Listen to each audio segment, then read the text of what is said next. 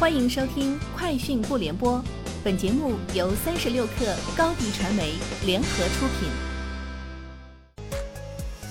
网络新商业领域全天最热消息，欢迎收听《快讯不联播》。今天是二零二一年一月二十九号。三十六克获悉，日前有赞接入微信小程序链接生成能力，支持商家从全网多渠道引流，包括短信、邮件、知乎、浏览器等。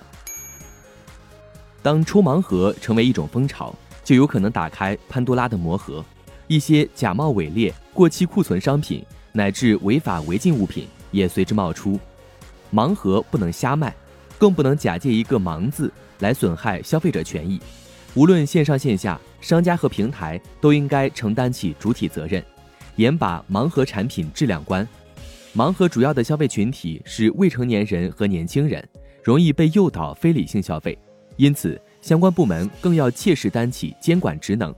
不能任由盲盒游走在法律法规边缘，滋生出模糊灰色地带。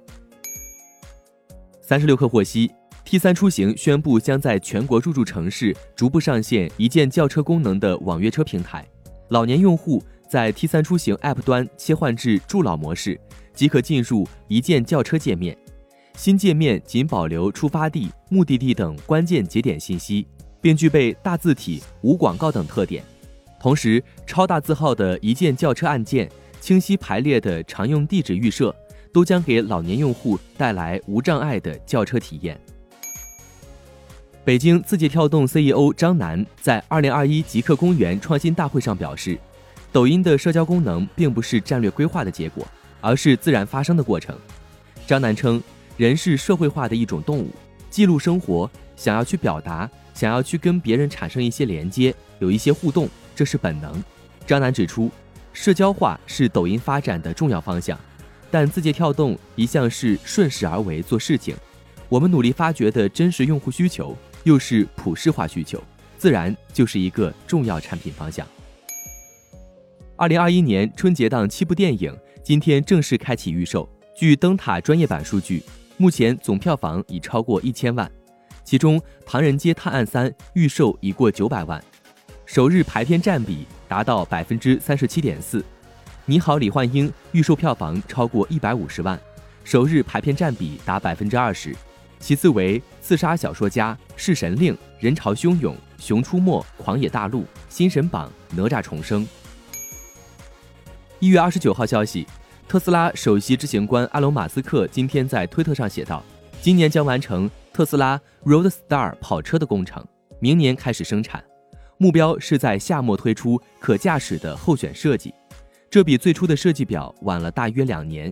不过，随着今年夏天的一款候选车型上路，这可能意味着新款 Roadster 将在2022年年初面世。三十六氪获悉，Sensor Tower 商店情报数据显示，2020年美国手游市场模拟类游戏的应用内购收入。较二零一九年增长百分之六十一点八，成为全年收入增长最快的游戏类型。